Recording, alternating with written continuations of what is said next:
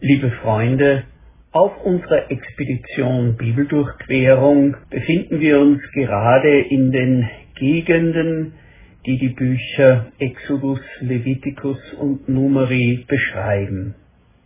Die Lebenswelt, die uns dabei vor Augen geführt wird, ist auch gekennzeichnet von Ödland, Steppen und Wüsten. Wenn der lebenswichtige Regen im Herbst und im Frühjahr ausblieb, bedrohte Dürre und Hungersnot das Land. Die Wüste prägt auch die Glaubenserfahrung Israels. Und so weitet sich im Laufe der Zeit die Bedeutung von Wüste über landschaftliche und ökologische Beschreibung hinaus zu sinnbildlicher und gleichnishafter Bedeutung. Das wollen wir uns heute ansehen. Jeder kennt wohl Wüstenzeiten. Oft haben wir uns selbst in eine solche trostlose Verfassung gebracht oder sind vor Problemen davongelaufen und haben uns verrannt in einer Sackgasse. Jedenfalls können wir David gut verstehen, wenn er im 63. Psalm betet, Gott, du bist mein Gott, den ich suche.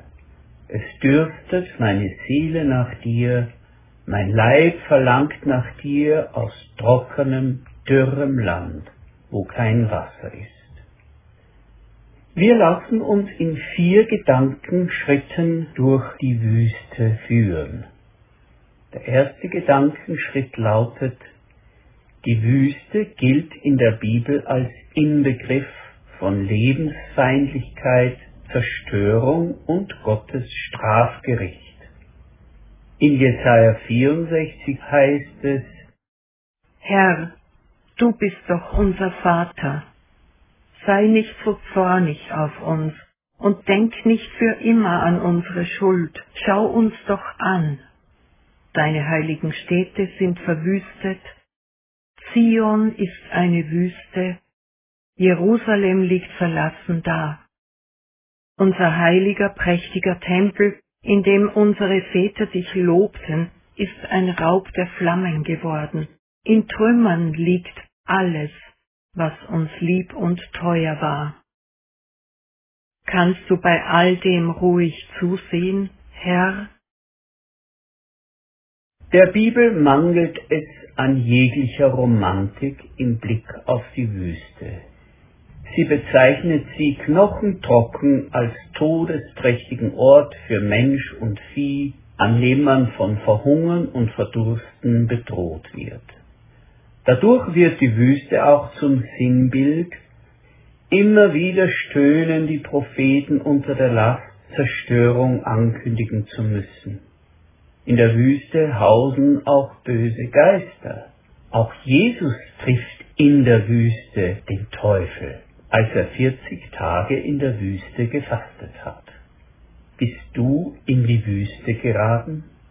Gehörst du zu den Trauernden, haben dich die langen Schatten einer Depression eingeholt? Bist du, wie so viele, ausgehungert und innerlich verdorrt, weil du an Einsamkeit leidest? Auf seiner langen Wanderung durch die Wüste fragt das Volk Israel einmal zweifelnd und aufsässig, kann Gott wohl einen Tisch bereiten in der Wüste? Und die Bibel sagt, ja. Gott kann einen Tisch in der Wüste bereiten, und er legt eine Spur durch die Wüste und führt aus der Wüste heraus.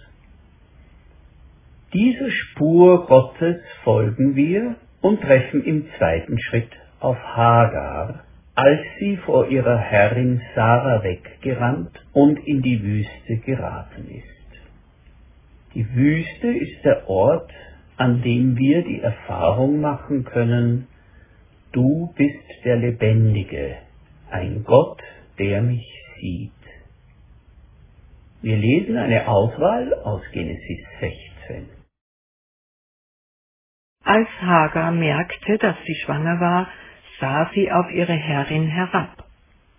Daraufhin behandelte Sarai ihre Magd so schlecht, dass diese ihr davonlief. Ein Engel des Herrn fand Hagar an einer Wasserquelle in der Wüste und fragte, Hagar, du Magd Sarais, wo kommst du her und wo gehst du hin? Sie antwortete, ich bin auf der Flucht vor meiner Herrin Sarai. Da sagte der Engel des Herrn zu ihr, Kehre zu deiner Herrin zurück. Er fügte hinzu, Du bist schwanger und wirst einen Sohn zur Welt bringen, denn der Herr hat dich gehört. Hagar gab dem Herrn, der mit ihr geredet hatte, den Namen El Roi, das heißt, Gott sieht nach mir. Denn sie hatte gesagt, hier habe ich den gesehen, der nach mir sieht. Darum nannte man den Brunnen Brunnen des Lebendigen, der nach mir sieht. Die Wüste, deine Wüste, ist kein gottverlassener Ort, auch wenn du wie Hagar durch eigenes Zutun darin gelandet bist. In der Wüste gibt es den Brunnen des Lebendigen, der mich sieht. Wie fürsorglich tritt Gott in die verzweifelte Lage dieser Frau, auch wenn sie selbst daran Mitschuld trägt. Wie sucht Gott sie in der Sackgasse ihrer Wüste, in die sie sich verrannt hat? Der Engel des Herrn fand sie, lesen wir. Gott hat sie gesucht, redet mit ihr und schenkt ihr sein Ohr. Wer denkt hier nicht an den guten Hirten, der hinausgeht in die Einöde, um das verlorene Schaf zu suchen. Gott tröstet Hagar. Kannst du dich erwärmen für diese Worte? Kannst du nachsprechen, du bist ein Gott, der mich sieht?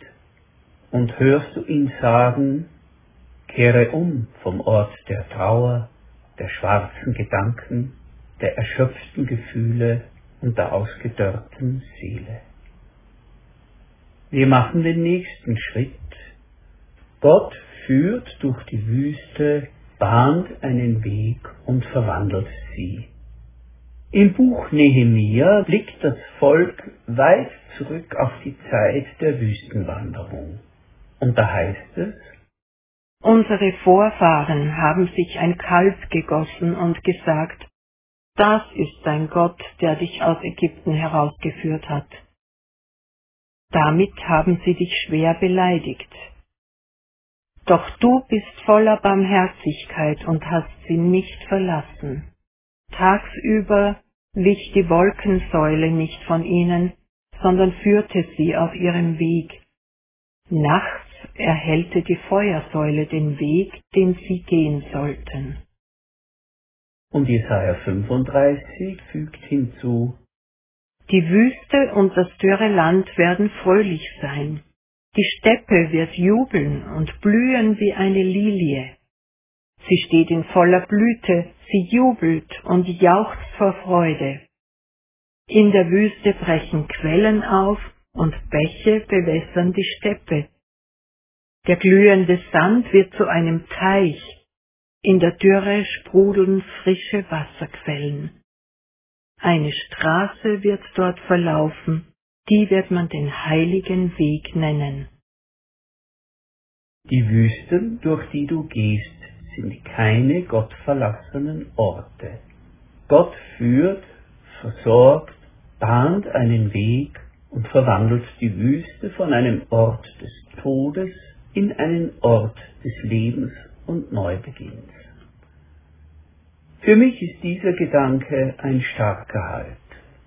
Nach Corona warten weitere große Herausforderungen auf uns. Klimawandel, Flüchtlingsströme, Wassermangel, Krisen, die uns sehr herausfordern werden. Wie immer die Wüste aussehen wird, durch die wir gehen müssen, Gott wird für uns, für mich, einen Weg bereiten, auf den wir gehen können. Das trifft auf jeden von euch auch zu. Wenn Gott die Wüste verwandelt, geht es ihm dabei nicht um Schaustellerei seiner großen Macht, sondern um eines. Das wird in Jesaja 51,3 gesagt. Ja, der Herr tröstet Zion. Er macht ihre Wüste wie Eden, dass man Wonne und Freude darin findet, Dank und Lobgesang. Der Herr tröstet Zion. Er tröstet alle ihre Trümmer. Trösten, das ist Zuwendung, Zeit, Aufmerksamkeit, Einfühlsamkeit und Aufmunterung. Genauso will Gott bei uns sein, in unseren Wüsten oder im Schatten unserer Trümmer. Ich will euch trösten, wie einen seine Mutter tröstet. Wir kommen zum vierten Schritt auf dem Weg, den uns die Bibel durch die Wüste führt, und es ist ein überraschender und herausfordernder Schritt.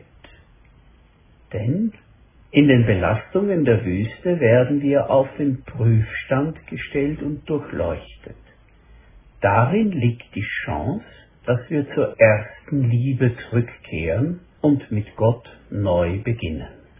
In Deuteronomium 32.10 hören wir, Gott fand sein Volk in der Wüste, in der öden Wildnis, wo die Tiere heulen.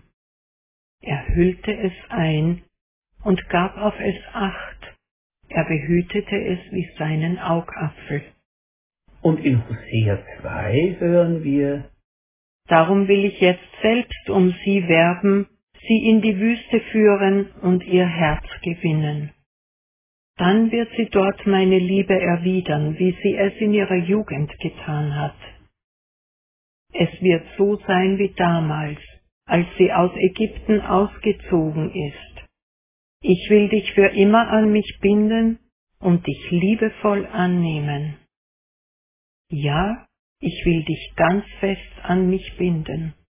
Ich sage, du bist mein Volk. Und du wirst sagen, mein Gott bist du. Was für eine Liebeserklärung, die wir hier hören. Wer in die Wüste geraten ist, gerät in einen Ausnahmezustand. Das macht einen empfänglich für die Einflüsterungen des Bösen oder auch für das Reden des Guten. Schon bei Mose war die Wüste der Schauplatz von Murren, Aufbegehren, Glaubensprüfungen und Glaubensversagen. Wohl war es in der Wüste, wo Gott die zehn Gebote gab und seinen Bund mit Israel schloss. In derselben Wüste haben Menschen aber auch das goldene Kalb angefertigt und sind darum herumgetanzt.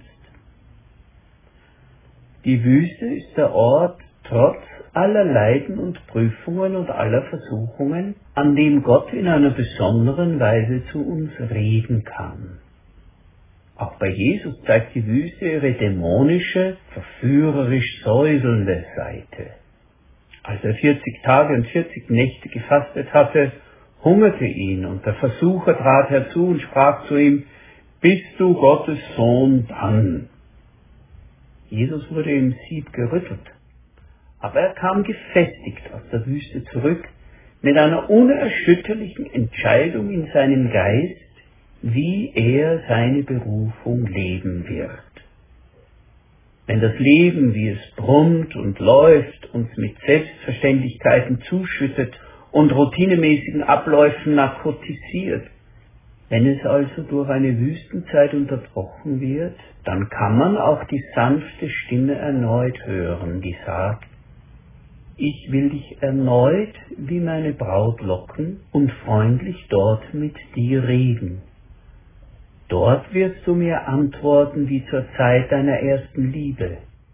Und du wirst sagen, du bist mein Gott. Wirst du das auch sagen? Wirst du die kindliche Freude an Gott in dir noch einmal hochgluckern lassen? Die erste Liebe? Dann haben auch deine Wüsten und Einöden einen ganz tiefen positiven Sinn. dann werden auch deine Wüste und Einöde frohlocken, und die Steppe wird jubeln und wird blühen wie die Lilien in aller Lust und Freude. Es werden Wasser in der Wüste hervorbrechen und Ströme im dürren Land. Das ist bei aller Last und Trauer die Verheißung der Wüste. Amen.